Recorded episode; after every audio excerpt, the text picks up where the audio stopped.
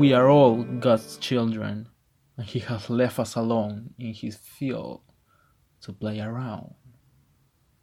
Or are we? Estamos grabando.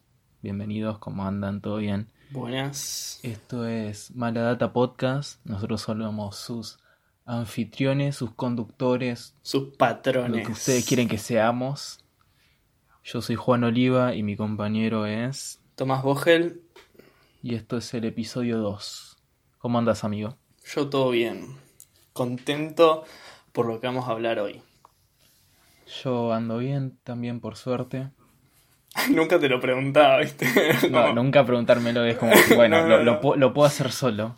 Ya, Claro. ya me acostumbré. Vos te respondes. Si yo me pregunto y me respondo solo, porque mi cabeza es un mundo. ¡Yeah! Eh, bueno, amigo, Conceptos. conceptitos, conceptitos. Contanos de qué vamos a hablar hoy, más o menos decinos, tiranos una referencia. Bueno, eh, hoy vamos a hablar de uno de mis directores favoritos. No sé, Juan, y si está en la misma. eh, Robert Eggers. Sí, en lo personal, a mí me, me gusta mucho este, el trabajo de este chico. De este chico, ¿no? De este nene. Por más de que no ha tenido. De este, de este niñe de Dios. Así que sí, podríamos decir que coincido con tu, con tu aporte, con tu degustación personal. Eh, Robert Neil Eggers. Nació un 7 de julio de 1983. Es un director de cine, guionista y diseñador de producción estadounidense. Es mejor conocido por sus aclamadas películas de terror La Bruja y El Faro que hoy vamos a tratar de analizar y darle una perspectiva de nuestra cabeza y cómo nos sentimos y hablar un poquito de eso. Bueno, y Robert Eggers comenzó su carrera como diseñador y director de producciones teatrales en Nueva York antes de pasar a trabajar en cine. Un poquito de data de lo que fue su vida. Y nada, podemos dar pie a hablar de The Witch 2015, The Lighthouse 2019. Juani empezó con su ópera prima ya. ¿Cómo? Está bien. Eh, The Witch fue su primera película, como dijo mi compañero, del 2015. Es una película donde nos muestran a una familia siendo expulsada o saliendo por sus propios medios de una ciudad donde la religión no los quería ahí. No sé si me expliqué, pero no me importa, esto va a ser... Sí, la religión expulsó a esa familia por... Tenés el motivo. Esta película nos plantea uno de, los- de los recursos que comparten ambas películas de Robert Eggers, que es lo que vendría siendo la separación de la familia de la sociedad. En ninguna de las dos películas de Robert Eggers, ninguno de los protagonistas tienen contacto con el exterior, simplemente con ellos mismos, lo que para el final de ambas películas nos muestra la locura que esto les produjo.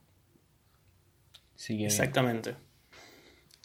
Esta película nos plantea de un bosque maldito donde los niños nunca tendrían que ir y donde ya al principio el bebé de la familia es robado y no pudo ser encontrado. Resumiendo todo, eh, la familia cree que el personaje principal, Thomasin, interpretado por Anya Taylor Joy, es una bruja. Se utiliza el concepto del diablo representado en una cabra negra. Toda la familia muere. Y Thomasin se contacta, se conecta, mejor dicho, con esta cabra para, al final de la película, unirse al concepto abstracto de las brujas del bosque. Eso sería el pequeño resumen de esta película. Es una pequeña idea de lo que pasa porque en sí, obviamente, pasan un montón de cosas. Sí, es mucho más Adentro. complejo. Todo con spoiler. Todo así, crudo y derecho. Sí, obvio. Acá no vamos a, a resumir para que ustedes quieran ver la película. No, no, no. Vamos a hablar de la película. Más que nada para no Algo que se tanto- tenía que avisar antes, pero bueno. Pero nunca lo vamos a avisar porque No. no nos importa. Bueno, más para enfocarme del lado del el director y no tanto de la película, eh, Robert Eggers habla de cómo esta película está inspirada en las historias que él mismo creció escuchando durante su infancia en Nueva Inglaterra. No sé si hoy lo habías dicho, pero no sé si nació a él, él ahí, como vos había contado, pero creció ahí. Su intención para esta película fue la de introducir al espectador a la pesadilla de un puritano, acompañarlo durante su locura, su insanidad, su paranoia y hacernos sufrir a nosotros junto a él.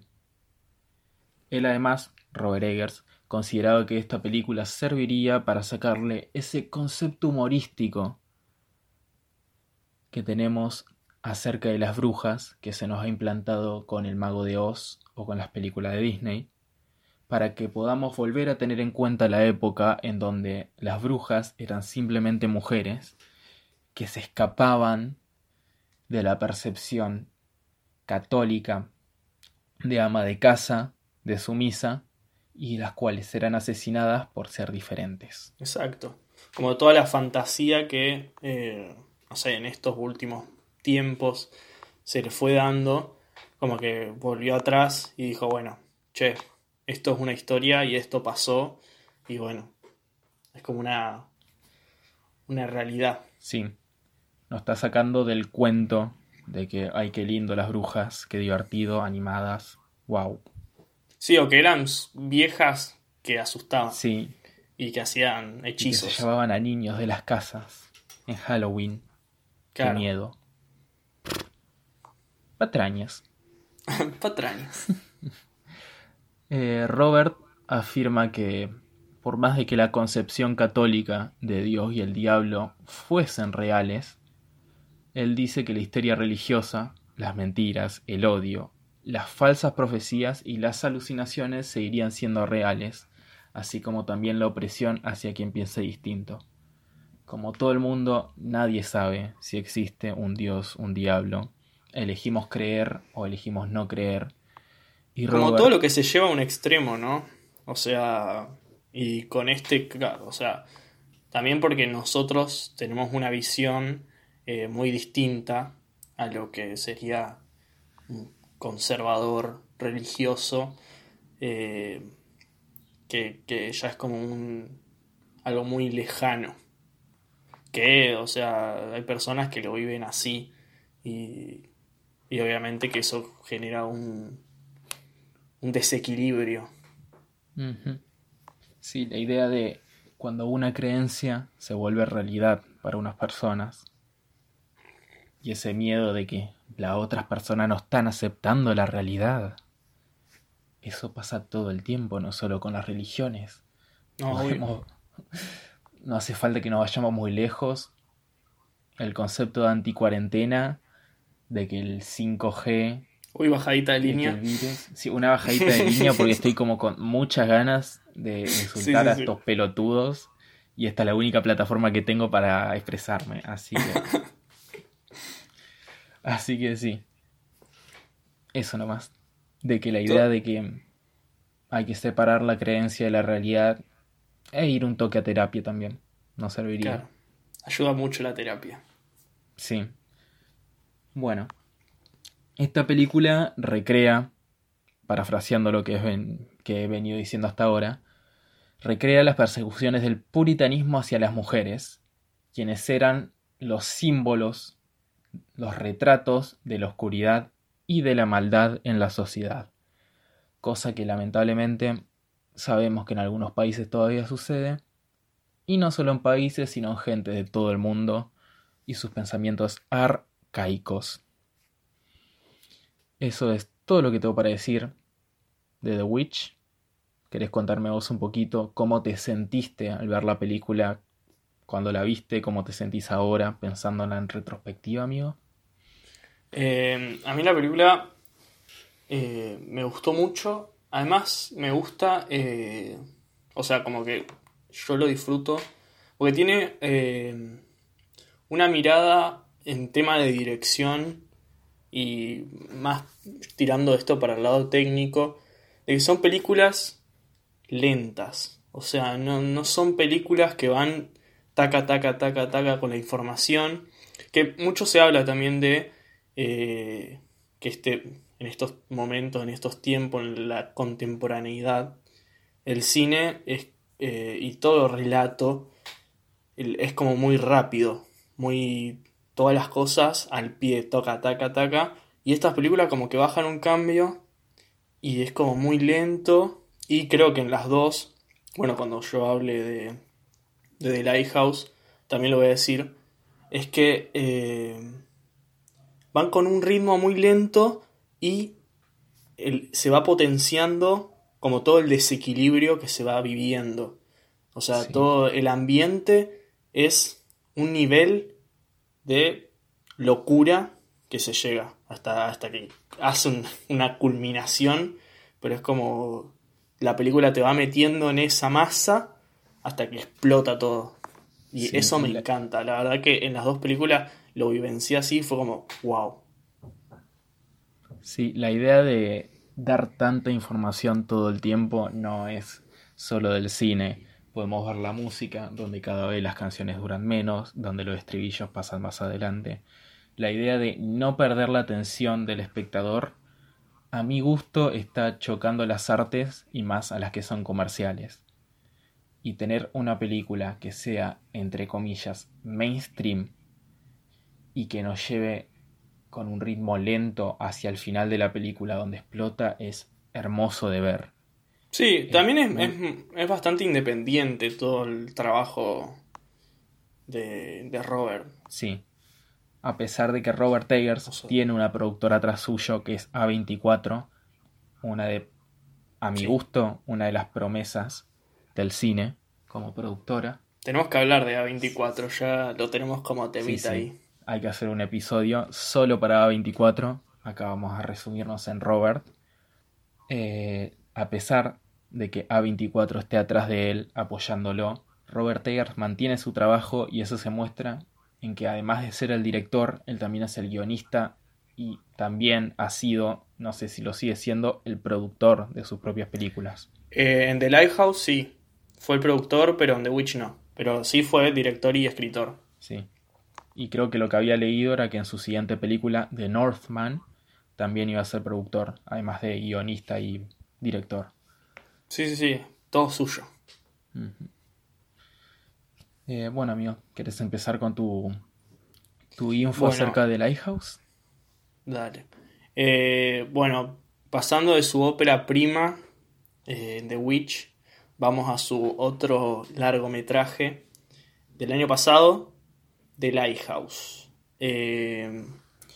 bueno, voy a tirar algunos datitos que con respecto a premios y a cosas que, que no ha ganado y ha ganado en algunas. Eh, en los premios Oscar hubo toda una un disparate porque fue como, bueno, igual esto se sabe, tipo premios Oscar, comedia, terror, todo no les copa mucho, así que no va. Pero bueno, estuvo nominada a Mejor Fotografía, lo cual no ganó. Eh, los premios BAFTA fue nominado también a Mejor Fotografía.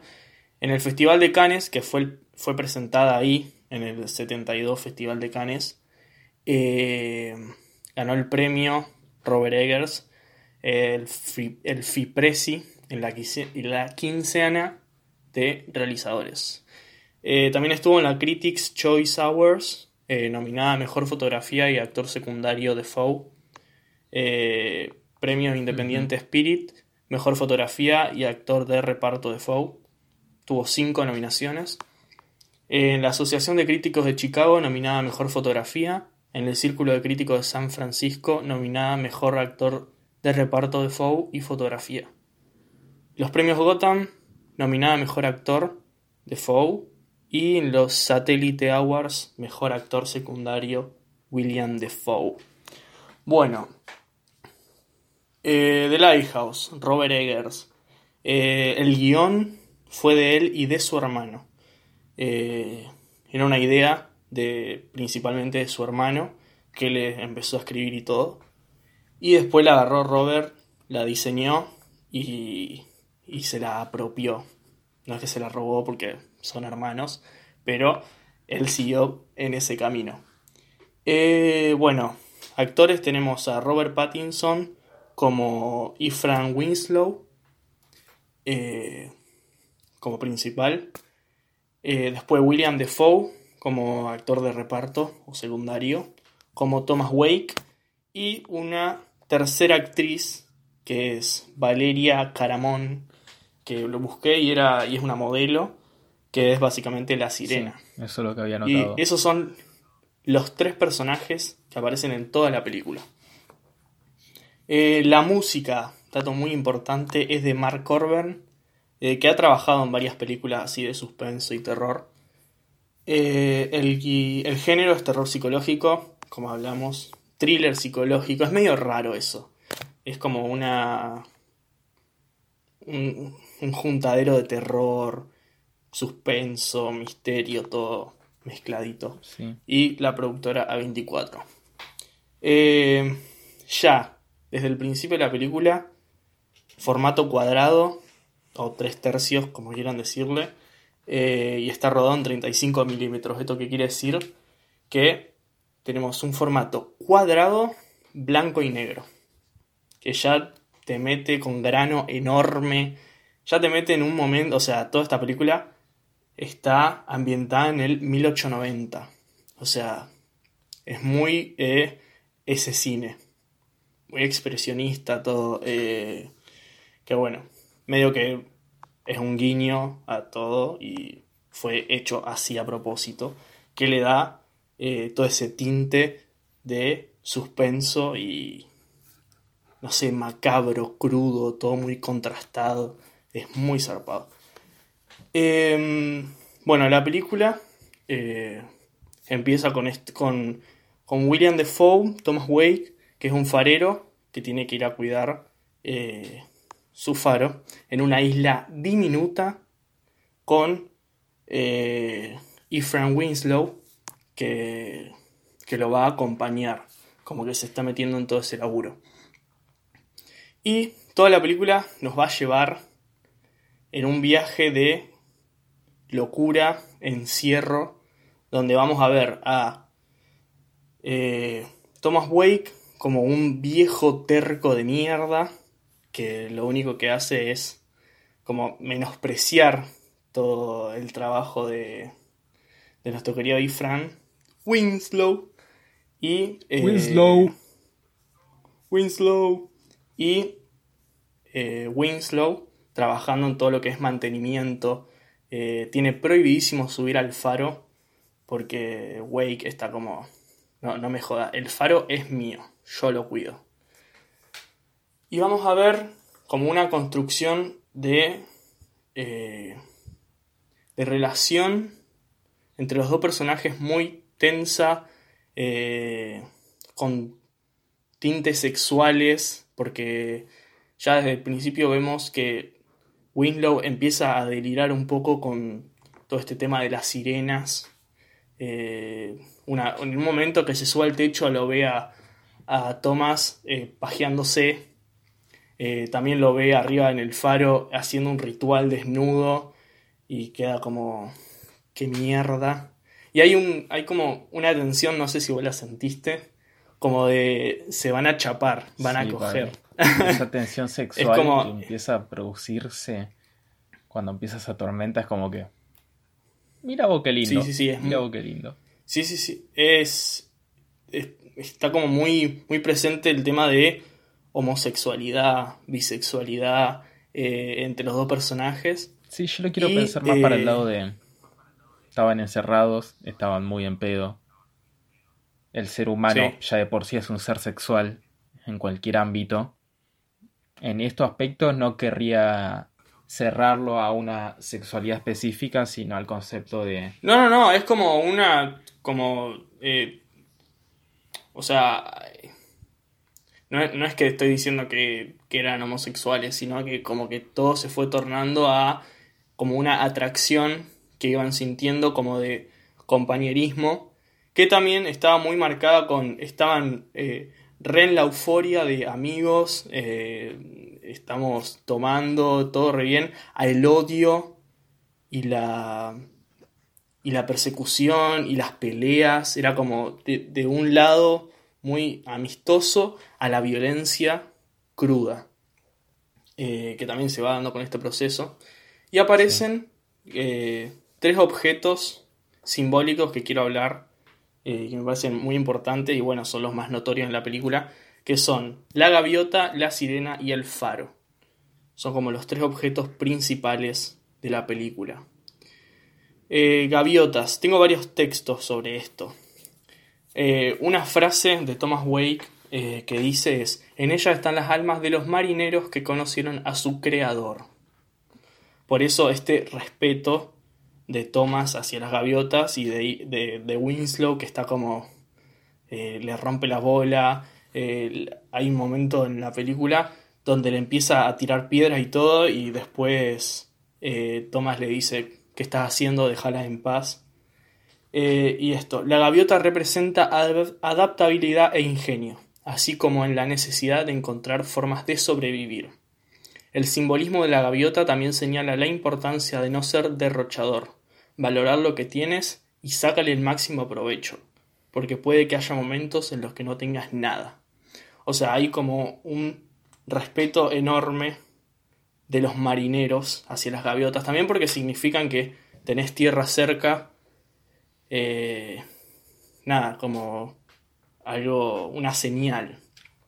Después las sirenas, eh, o sea, tienen un simbolismo de belleza y de seducción hacia los marineros, como todo este tema que empezamos a ver de eh, Winslow, que empieza a soñar, hay un tótem que él encuentra al principio de la película de una sirena, que con eso se pajea, eh, sueña, delira, que encuentra sirenas, eh, es como muy, muy, muy turbina todo eso, que son unos seres, acá tengo una explicación, son unos seres que seducen a los navegantes por la belleza de sus caras y la melodía de sus cantos, con el fin de matarlos y devorarlos por completo. Eso es como e, es muy mítico todo, tiene como eh, historias muy, muy de, de marineros, del mar, de, de las navegaciones, de, todo. Es muy mitológica esta película. Y por último el faro, que es básicamente la iluminación. Eh, para los marineros es, che, acá hay rocas, acá te vas a morir, si vos seguís derecho, eh, es la luz en la oscuridad, en la tiniebla, en todo. Eh, por eso es muy marcado ese amor, ese, no sé, ¿cómo sería la palabra? Eh, ese respeto profundo y místico que tiene Thomas Wake hacia el faro y como no, no subas ni nada. Eh, y acá también tengo otra explicación que en el faro se produce una mezcla sustancial entre la torre y la luz, una ligazón entre la fuerza, la estabilidad, la seguridad con la inteligencia, la sabiduría y la iluminación. Eh, mitología. Mitología marinera que nos vuelve a poner en el plano de las creencias es algo que en las dos películas de Eggers se retoma una y otra vez. La idea de que son gente solitaria, que solo tienen sus creencias y nada más que sus creencias, y que no les toca sus creencias porque se ponen de la chaveta. Sí, es que eso pasa además cuando. Eh, cuando Winslow eh, como que le falta el respeto y Thomas se, se, recalienta o le dice, che, para, eh, tiene como sus, eh, sus conceptos muy, muy arraigados. Además es un viejo terco que hace como 15 años que vive en esa isla básicamente, cuidando ese faro. Es como su amor. Sí. Y nada, la película en esto quería destacar algo que era como bastante que no se ve, porque las películas llevan tienen un tienen un constante eh, tienen una constante tensión y que a veces te estás todo el día como serio y en toda la película así. Y lo que me parecía diferente en The Lighthouse y The Witch, que es que hay, hay humor en The Lighthouse. Eh, más humor escatológico, que serían como los pedos que se va tirando eh, Thomas, eh, como, no sé, burlándose de Winslow, que me pareció un, dato bastante, no sé, copado, que, que, era como dentro de, tanto, de tanta tensión, tanto drama, tanta locura, tenés ese pizca de humor que te dice, ah, bueno, siguen siendo personas, tipo, siguen eh, conviviendo, qué sé yo. O sea, imagínate que estuvieron tres meses encerrados ahí. Nada, eso, y la película eh, va pasando también. Yo me anoté varias de los. de, los nombres mitológicos que. San Elmo, Cuerno de Gabriel, La cola del diablo, Neptuno, Tritón, que eran todas menciones que hacía Thomas en, esos, en esos monólogos que le tiraba a, a Winslow, que me parecían hermosos. Y además están enmarcados en el, en el personaje de, de William Defoe con este inglés medio, medio viejo, como habías dicho vos, que era como rústico. Eh, sí, es un inglés medio... No sé cómo explicarlo ahora, porque lo único que se me viene a la cabeza es el inglés antiguo que se utilizaba en The Witch. Este es un inglés creo que te había dicho marinero, por la idea de que estaba como que corrupto entre muchas comillas. Y qué sé yo, no es solo porque sea justo el inglés, obviamente. Que estoy como todo el tiempo retomando la idea de que el tipo estaba solo todo el tiempo. Sí, bueno, y esto es muy importante, sí, o sea, ver la película en su idioma, por favor. O sea, es, es muy zarpado. Bueno, los dos tienen unos personajes y, son unos actorazos. Tipo, la puesta en escena son buenísimos. La verdad que yo me quedé tipo, wow, che, un re aplauso. Eh, y nada, la película se va convirtiendo en eso. En, che, nosotros nos íbamos a quedar cuatro semanas acá. Vino la tormenta, porque a todo esto eh, Winslow agarró la gaviota, la hizo concha y, después de todo eso como que se muestra el cambio del viento, que viene la marea, también por esto la mitología, como, che, mataste la gaviota, por esto no está pasando esto, por esto viene la, tormenta, el mar, no nos vamos a ir de acá. Eh, y a partir de ahí comienza un quiebre hacia la locura y la perdición, básicamente. Que eh, se ve demostrada en, la relación, o sea, empiezan a tomar muchísimo, o sea, todo el tiempo. Creo que en un. Creo que en medio que al final de la película no hay escena donde no estén en pedo. Tipo, siempre están discutiendo, siempre están tomando, divirtiéndose, cagándose a palos.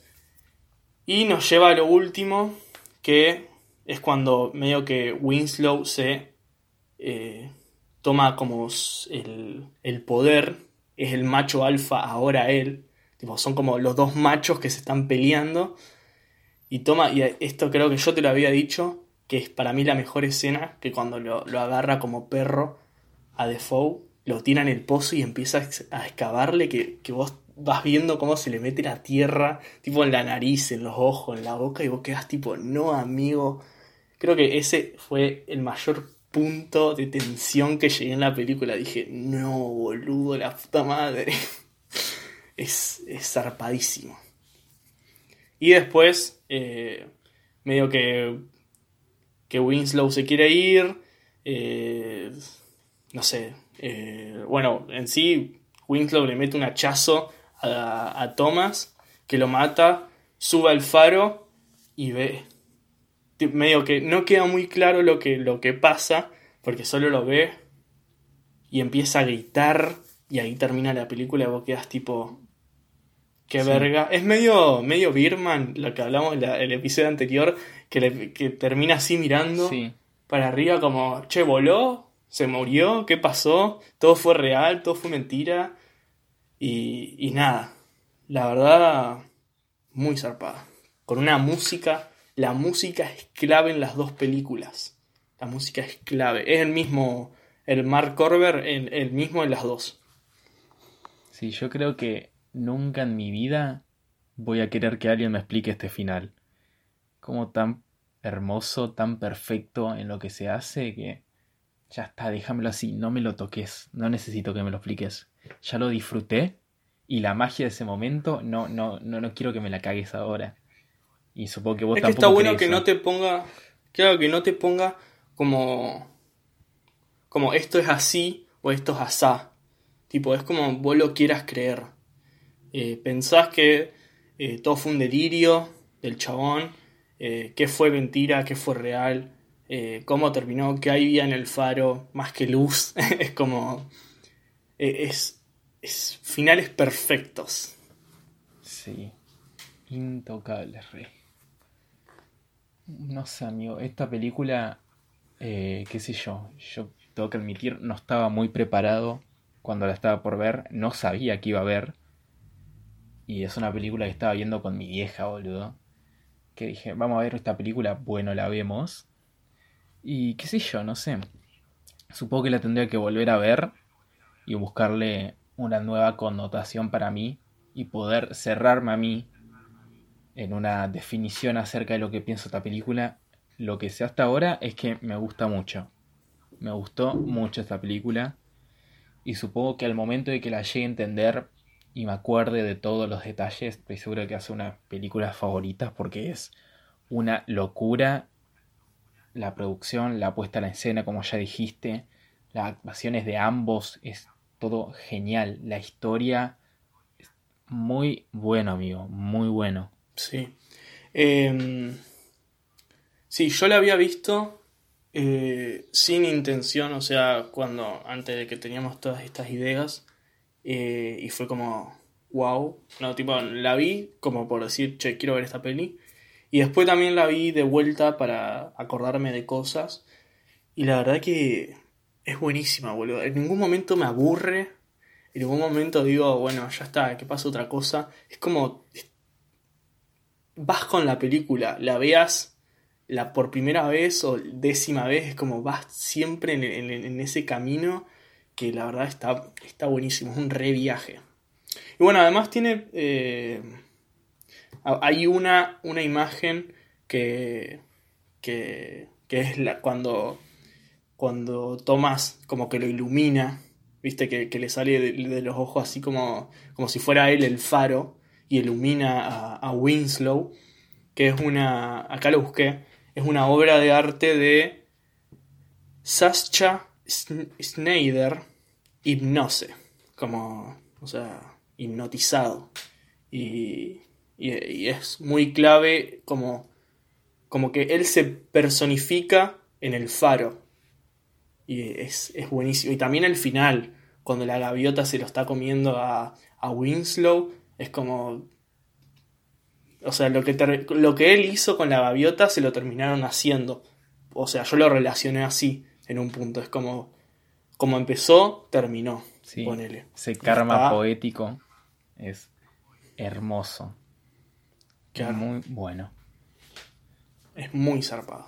Las dos películas, la verdad que Robert Eggers, como, es como un, un cineasta muy... No principiante, porque, o sea, tiene un re laburo, pero como que recién está empezando en su carrera. Y bueno, nos va a traer de Nordman, que seguramente cuando salga vamos a hacer algo, porque la verdad que yo quedé loquísimo con, todo su laburo. Sí.